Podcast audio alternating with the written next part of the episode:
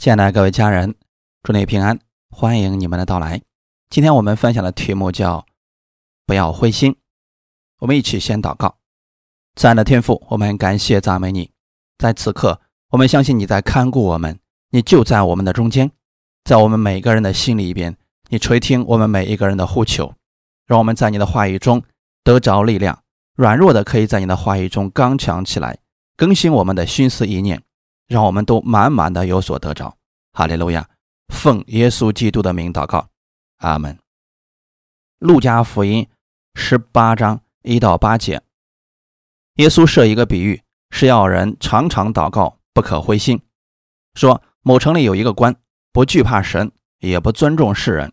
那城里有个寡妇，常到他那里说：“我有一个对头，求你给我伸冤。”他多日不准，后来心里说：“我虽……”不惧怕神，也不尊重世人，只因这寡妇烦扰我，我就给她伸冤吧，免得她常来缠磨我。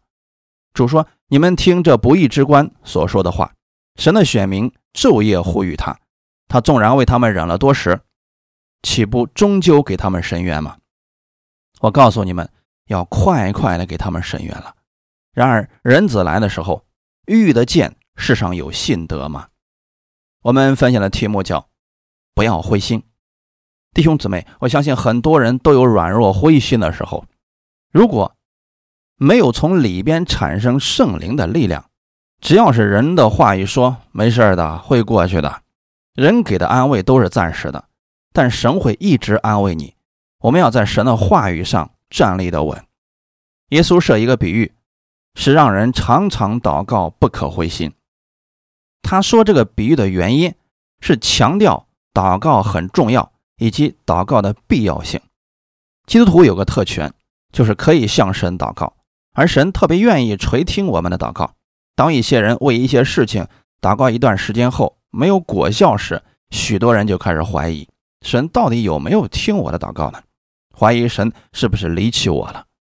当人有这样的怀疑时，就会埋怨神说：“我都信你这么久了，竟然不听我的祷告。”不给我解决问题，于是就不愿意祷告，结果就是心灰意冷。人们得出了结论是：因为神不爱我了，所以我祷告神不会听了，就不祷告了。这个人就彻底灰心了，软弱了。许多人说我是初信的，神觉得我信的时间短，不愿意听我的祷告，这些都能导致我们灰心。耶稣告诉我们说，要常常祷告，不可灰心。是跟前面的十七章连接在一起了。我们读圣经，当你读到不明白的经文时，要看一下上下前后两章有什么样的事情发生。耶稣在讲这个之前，前面还有一些事情是教导人们，这个是跟前面互相衔接的。耶稣在前面讲到说，在末世的时候，世界的光景就像挪亚的日子一样，就像罗德的日子一样。这两个日子有什么共通点呢？在挪亚的日子，挪亚已经告诉世人世界要毁灭了，可是没有人相信他。罗德的日子也是这样的，天使已经非常清楚地告诉他了，说这个日子来了要毁灭这城。可是罗德告诉他的亲戚们是，他们并不相信。在那样的一个时代当中，挪亚和罗德看到人们不愿意悔改，遇到了极大的难处。今天我们到这个末世时。圣经上说，人之所以灰心，其中有一个原因，是因为不法的事增多，许多人的爱心就渐渐冷淡了。这个冷淡的心，导致最后人们处在灰心中。这个比喻，耶稣是在告诉我们，在末世时，那些真正相信耶稣的人，唯一能够胜过这个世界，不被这个世界所缠累，不被负面所影响的方法，就是常常祷告。在那样的世代中。祷告成为非常重要的一个方法。反过来讲，这种情况之下，我们只有一个选择：要么选择灰心，要么选择祷告。耶稣已经把方法告诉我们了。圣经不仅仅告诉我们进天国，耶稣也把在这个世界上如何成为一个得胜基督徒的方法也告诉了我们。虽然在这个世界上有苦难，但耶稣已经胜过了。他告诉我们如何能胜过这个世界。我们也知道。当你看到一个人灰心时，证明了一件事情，他里边缺乏祷告。我们不能说因为他不祷告，所以灰心了。我们要说的是，不要把这个事情反过来说。你看到他灰心时，是与神的连结出现了问题。耶稣告诉我们说，胜过灰心的方法就是常常祷告。我们现在恰恰处在这个末世当中，身边的人不理解我们在做什么，所以经常会用负面的消息打击我们，甚至说耻笑、讽刺我们等等。我们传福音，别人不理解，反而说讽刺的话语，甚至在家庭当中，我们遇到了很多问题，在祷告没有果效时，很多人就容易灰心。很多人问我，怎么样能做到常常祷告呢？难道我们不要做工吗？一天就在家里面不停的祷告吗？在这个问题回答之前，我们首先要明白什么是祷告。你们在教会当中，在生活当中听过许多人给你们讲过祷告的定义，比如祷告就是属灵的呼吸，祷告就是与神交通等等。但我今天要告诉你们的是，祷告不仅仅是你说出一些句子，不仅仅是你向神求东西才叫祷告。很可能在我们不认为是祷告的情况之下，你已经在祷告了，只是你不知道而已。我们可以一言不发向神祷告，祷告就是你心里面是向着神说话的，你以神为你的帮助和依靠，就像保罗一样，他将一生的心思都放在天上的事情上。简单讲，他每一天在生活当中都是为神在做，并且是与神而做，这两个是不一样的。我们为神做不了什么，但是我们也有这样的心，愿意为神献上时，神就悦纳你的心意，而神看这个为祷告。旧约大卫一天就想着说：“我要为神造一个圣所。”后来自己却笑了，他说：“宇宙万物是神所造的，神怎么能够住人手所造的屋里边呢？”可是大卫有这样一个心，神看到大卫这样的心就悦纳了。神说：“我的仆人大卫愿意为我造一个圣所。”这个可以称之为祷告。当你的生活所有的事情都是向着神去做的时候，神看为你在向他祷告。这是为神而做，还有与神而做是什么意思呢？与神同行，不仅仅是同行，我们一直与圣灵同行。问题是，我们要与神同工。我们在做每一件事情的时候，要知道。是神与我们一起在做，弟兄姊妹，当你的生活当中，你所有的事情不是你一个人做，而是神与你一起做的时候，你就不会灰心了。因为我们的主耶稣从未被任何事情难倒过，圣灵就在你的心里，他是与你同工的。圣经上告诉我们，圣灵是住在我们里边，与我们同在。但是我们一定要与神同工，与圣灵同工。让圣灵跟你一起做你手中所做的，这就叫做与神而做。当你看到生活当中每一件事情都是与神连接在一起，你会询问他的意思。国内有一位牧师，我看过他的见证。有一段时间，他吃饭的时候会摆上两双筷子，当然这只是举例子而已啊。他会说：“圣灵，请吃。”他才开始吃饭。每一次出门的时候，他的手就像拉着一个人的手一样，说：“圣灵，我们今天一起去逛街。”我不是让大家去效法他这样的方法。我只是告诉你，他真的做到了。凡事上与神同工，每一件事情他知道都是圣灵与他同在，圣灵确确实实就是这样与你在一起的。你买东西的时候就会问这件衣服怎么样，我穿着是不是很好看呢？很多时候我们自己能做的事情自己去做好了，等实在做不了了，我们开始问神该怎么办。其实每一天每一件事情，我们都要与圣灵同工。在神看来，你就是一个常常祷告的人。祷告不仅仅是。跪下，闭上眼睛，或者举起手才叫祷告。你的心思意念向神发出，在神看来，这都是祷告。祷告的方式是非常广的，神喜悦我们常常祷告。如果你经常让圣灵与你一起，你绝对不会灰心。我愿意今天听到的弟兄姊妹，在生活当中要把你的想法告诉圣灵，不要等到有难处了才说。有喜乐的事情告诉他，心里有委屈的事情告诉他，或者有时间没有什么事情可说的时候。你心里就是喜乐，其实圣灵早就知道。当你告诉他的时候，在神看来你是向他祷告，因为你在依靠他，你的心里是向着他的。我们分享第一点，不要灰心，要认识你自己。很多人灰心的原因是因为不认识自己。当你们自我介绍的时候，你会告诉对方我叫某某某，或者我是个医生、教师等等，这是你的职业，是你的名字，但不代表那是全部的你。我们要认识自己，就不会灰心了。一个人怎么样才能真正认识自己呢？神学家奥古斯丁说过：“一个人当他越认识基督的时候，就越认识自己。”意思是，一个人越来越认识神的时候，就会越来越认识自己。这是很奇妙的说法。圣经里面正好有句话反过来说：“就是很多人以为自己知道很多的时候，比如说我对自己相当熟悉了，《格林多前书》的八章二节，若有人以为自己知道什么，按他所当知道的，他仍是不知道。你们读这段经文有没有想过，为什么保罗说了这么前后矛盾的话呢？若有人以为自己知道什么，按他所当知道的，他仍是不知道。你把我刚才说的那句话反过来说，就知道这是什么意思了。当一个人真正认识神的时候，他就认识了自己；当一个人自以为认识自己的时候，按他所当知道的那一点，他不认识的那方面更多。我们认识自己可能还不到百分之一，有百分之九十九仍然是不知道的。所以，根据你所知道的那一点，有许多你还是不知道。在神看来，你仍然是不知道，因为你知道的太少了。在基督里边，当我们越来越认识神的时候，愿意去认识神的时候，我们就会越来越认识自己。你认识到耶稣的权柄，你就认识到你的权柄；你认识到耶稣有什么样的祝福，你就认识到你有什么样的祝福；你认识到天国里有什么样的宝藏，你拥有什么样的宝藏。当你认识到天国里边给你预留了什么样的赏赐，你就知道你会拥有什么样的赏赐。不要灰心，要认识你自己。认识自己，我们要分享两方面。第一点，不要走极端，不要把自己看得非常的渺小。有人说我是谦卑的，我是无用的，我是软弱的，等等，这些词听起来好像是很属灵的话语，但是这样的话语你宣告的多了，你真的会变成无用的。这不是真谦卑，真正。从神而来的谦卑是知道自己离了主什么也不能做，从而依靠他的力量行事为人。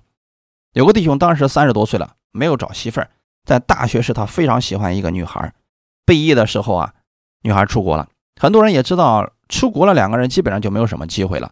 这个弟兄就留在国内继续深造，成为了一名工程师。他一直想着那个女孩。信主之后啊，他就开始祷告神说：“主啊，我的婚姻怎么办呢？”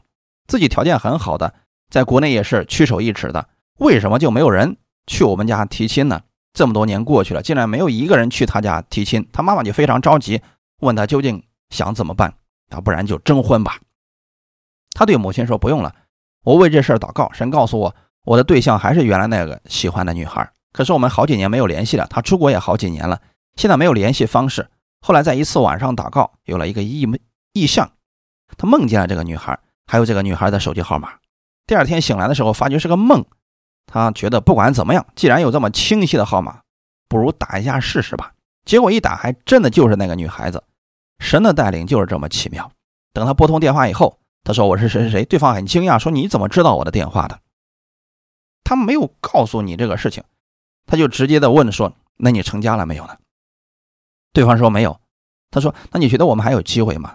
那个女孩子说了一句话。说我们现在不是一个档次的，身份悬殊太大。这个弟兄当时心里凉了半截，说不可能啊，我的身份在国内已经算是很高的了，为什么他会这么说呢？他就简单介绍自己。女孩说：“你的这些我都知道，但你知道我是谁吗？我是神的儿女。”当弟兄听到这句话时就哭了。原来这个女孩说的不是地上的身份地位，而是说基督里自己的身份。这个跟钱财地位没有关系。他说：“我早已经信主了。”后来。有情人终成眷属，这是很奇妙的见证。我们要认识到自己的身份，不要把自己的身份想得很渺小。我们确实很渺小，但是我们里面有一个比世界上更大的。要知道，耶稣基督在你里边，你是神的王子和公主。第二方面，不要看自己过于当看的，也就是不要高看了自己。罗马书十二章第三节，我凭着所赐给我的恩，对你们个人说。不要看自己过于所当看的，要照着神所分给个人信心的大小看的合乎中道。这句话简单可以理解为：神怎么看你，你就怎么看自己。就算你遇到困难了，你也可以这样看自己。当你认识到你在基督里是什么样的人时，生活当中你就知道如何做了。弟兄姊妹，千万不要骄傲，不要说我现在是王子公主，开始瞧不起人。在人的面前，我们要谦卑，我们要看别人比我们强，这是我们处事的方法。不要灰心，要认识你自己，不要走两个极端，轻看自己或者高看自己，要看得合乎中道。神如何看你，你就如何看自己。分享一段经文，《格罗西书》第三章一到三节。所以，我们若真与基督一同复活，就当求上面的事，那里有基督坐在神的右边。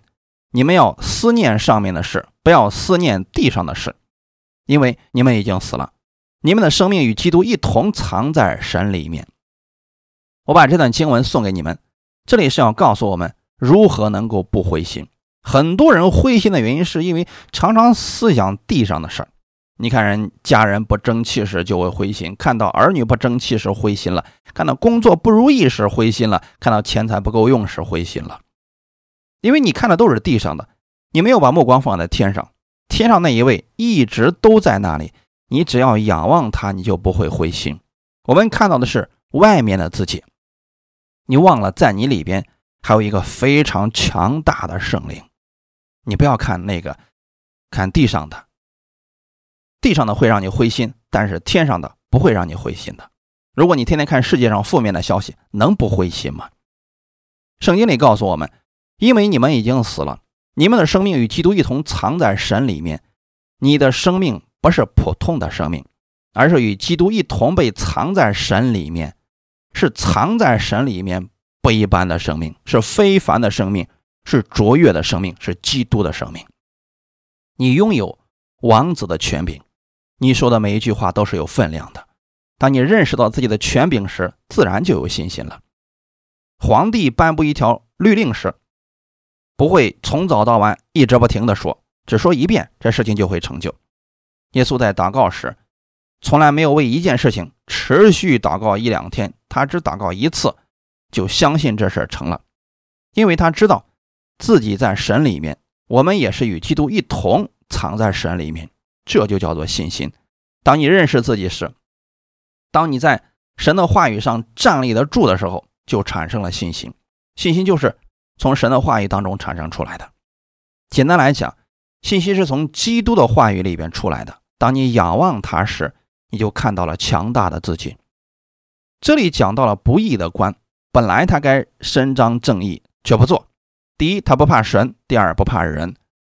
这就是我们刚才所说的两种人当中的第一种高看自己的人，这种人太了不得了，觉得神也没有什么可怕的。第二种人，城里的寡妇，寡妇知道自己无能，心里常常觉得自己没有依靠，也没有能力，别人看不起他等等，他是轻看自己的人。这两种极端的人在一起发生了奇妙的故事。没有靠山的人，只能通过这个方法求不义的官给他伸冤。弟兄姊妹，切记，这里所讲的不是报复他的对头，而只是求给他伸冤，就是把他该得的还给他。故事的结局是，不义的官终于给他伸冤了，动机不是因为惧怕这个寡妇，或者有了怜悯寡妇的心，而是觉得这个女人太烦了。为了避免再被打扰，动机虽然不纯，但是从另外一个方面来看，那个寡妇。也是伸了冤。很多人在解这段经文的时候，在这个比喻是要教导我们祷告，要迫切的向神祷告。只要有恒心，总有一天神一定会垂听你的祷告的。但这里不是要告诉我们像无赖一样，天天赖着神说：“主啊，你就给我成就吧，你就听我的祷告吧，你就应允我这件事情吧。你看看我多可怜，我呀什么都没有了。”如果你从早到晚，一天、两天、三天都是为这件事情祷告，在神面前好像耍赖似的祷告。这是很可怕的。过去有那么多的解经家都这么解释的。我们发现他们有一个圣经的依据，《创世纪三十二章里边，旧约雅各在雅伯渡口时跟天使摔跤，有这么一段祷告：“你不给我祝福，我就不容你去。”这句话被很多人用来解这段经文，其实有些牵强。弟兄姊妹，你们有没有想过，雅各真的能摔过天使吗？天使只不过摸了一下他的脚窝，他腿就瘸了。如果当时天使摸一下他的脑袋呢，那会有什么后果呢？这不就完了吗？人如何能摔过天使呢？是神早已经预备好了祝福要给他，只要你开口，神就赐给你了。不要耍无赖似的跟神祷告，你真的以为你能抓住天使不让天使回去吗？神只是希望雅各能放下依靠自己的心，完全依靠神。如果你家孩子每次祷告都跪在地上流泪的向你祷告说：“妈呀，给口饭吃吧。”这个妈妈会怎么想？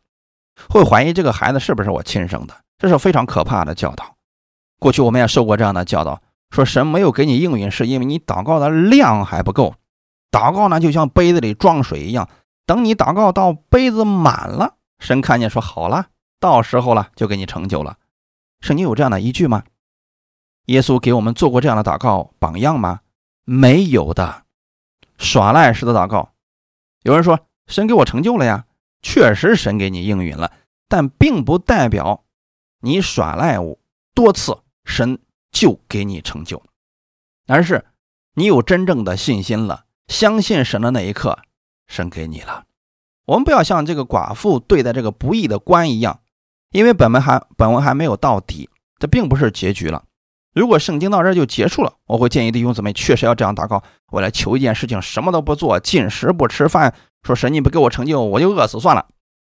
但圣经在这里继续还有下文，我对这段经文的观点正好相反。我认为在这里教导我们与神交通时，完全。不必要长时间切切在神面前祷告，只需要凭着信心求。如果你觉得第一次祷告时已经有得着的信心了，就不需要第二次祷告了。如果第一次祷告好像还不够，那么就进行第二次，直到有信心的那一次，后面就不用祷告了。之前是因为你没有信心，所以需要继续祷告，这是跟信心有关的，不是跟我们的行为有关，不是跟你祷告的次数多少有关。不是我们的行为决定神是否应允我们的祷告，神不成就我们的祷告，不是根据我们的行为好与坏，乃是根据耶稣基督他所成就的功。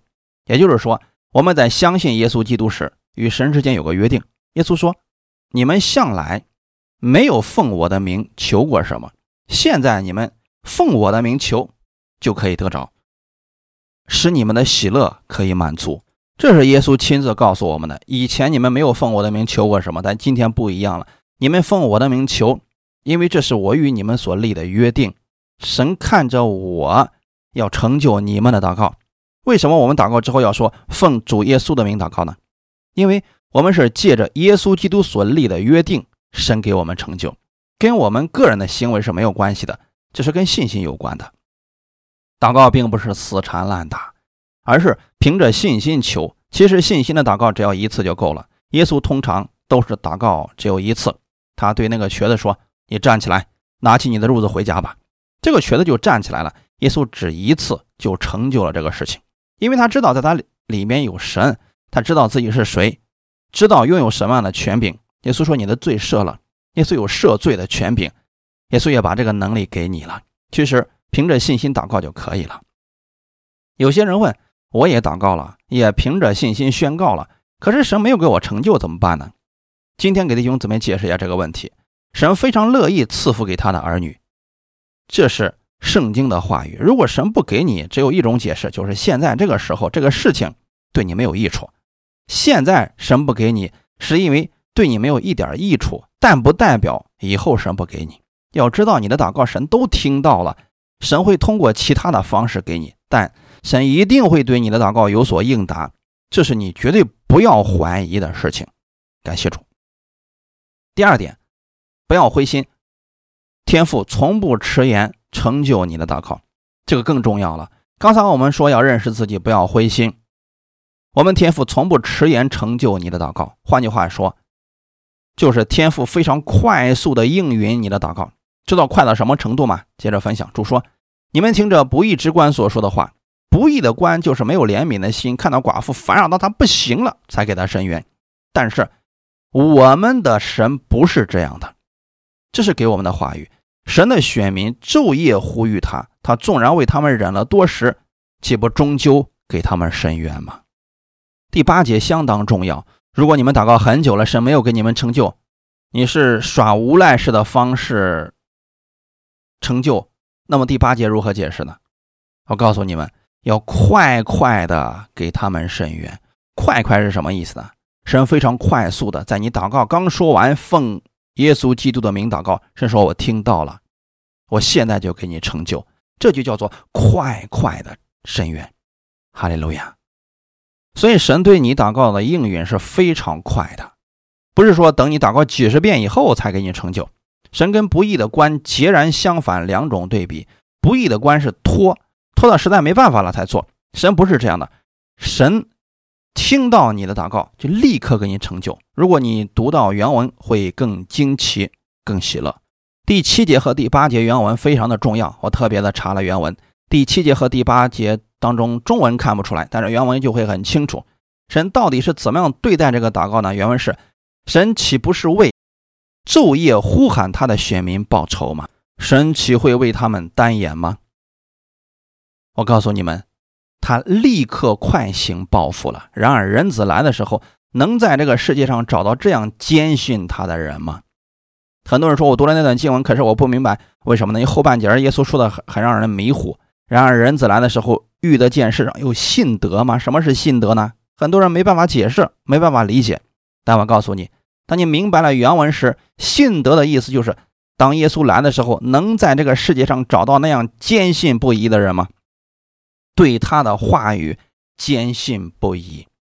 如果你对神的话语坚信不疑，这就会成为你的信心。当你相信耶稣所说的“你们祷告，我就给你成就”，你只要信是得到了，就必得着。如果你真的坚信不疑，神说这就是你的信德，他会快快的给你成就。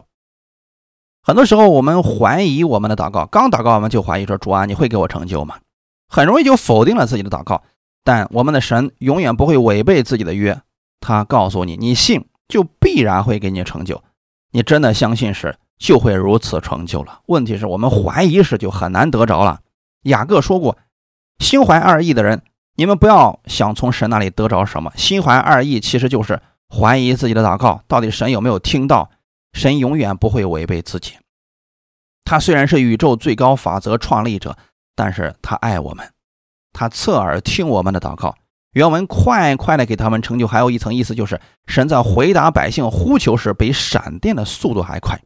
他的回答不一定是我们所希望的方式，但神一定对你有所应答。在四个福音书当中，凡是寻求耶稣的人都得着了答案，包括法利赛人。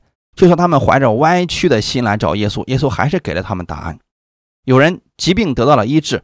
有人灰心离去了，但是耶稣都给了他们答案。凡来寻求耶稣的，没有一个是空着手回去的。神已经指出他们的出路了。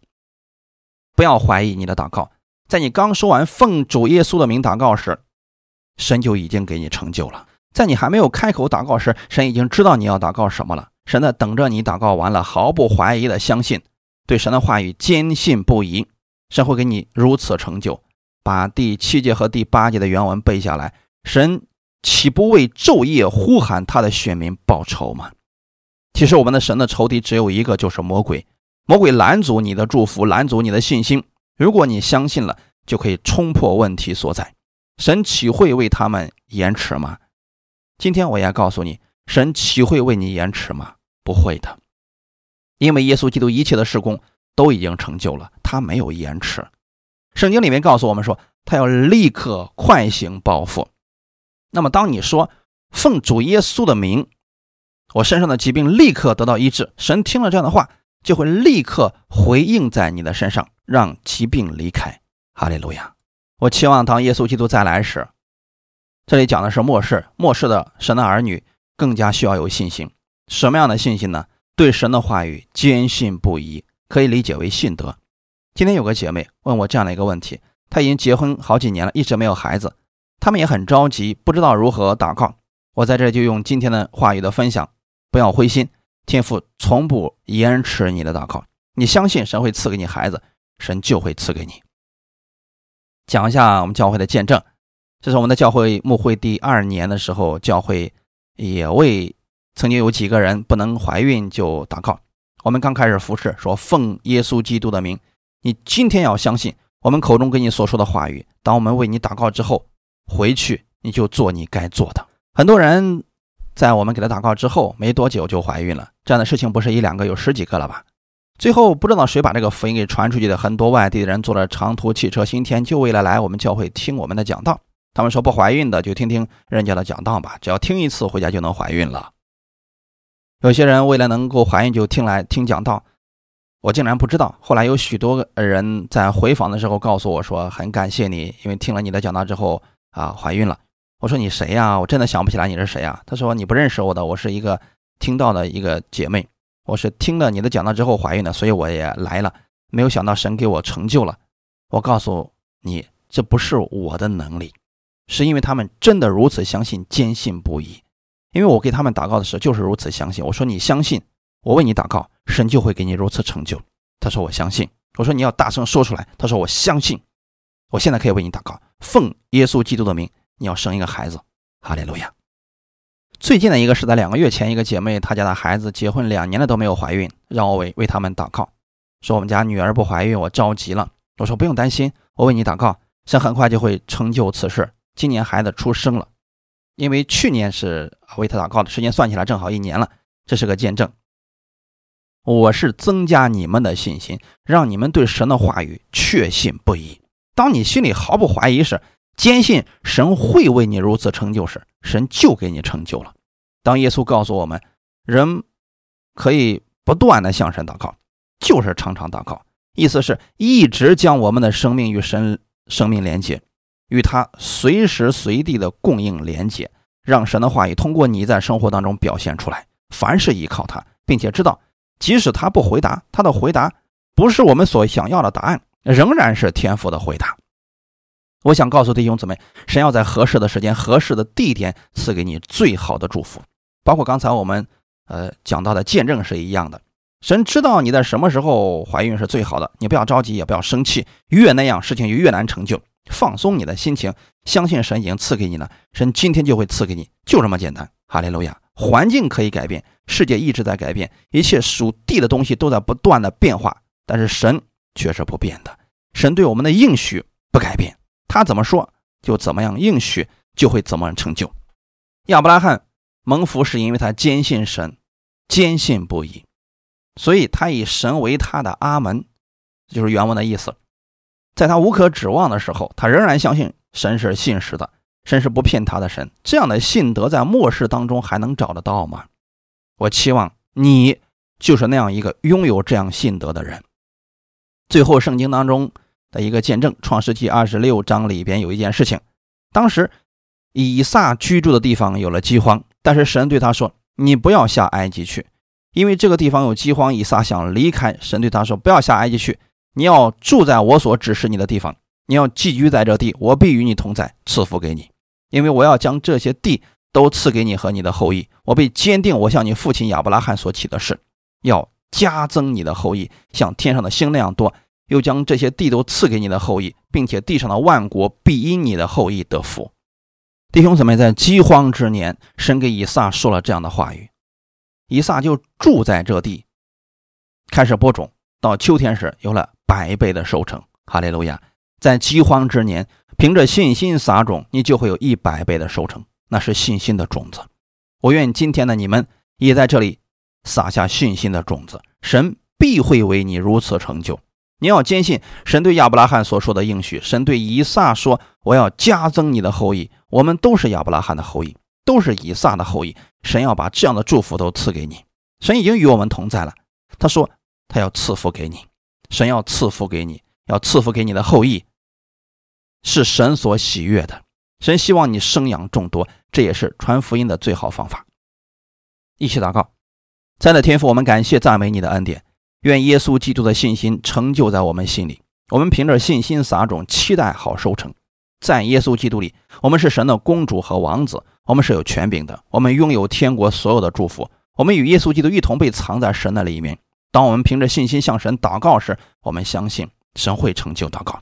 我愿意在生活当中成为耶稣基督最美好的见证人，让我在新的一周经历你的同在和大能。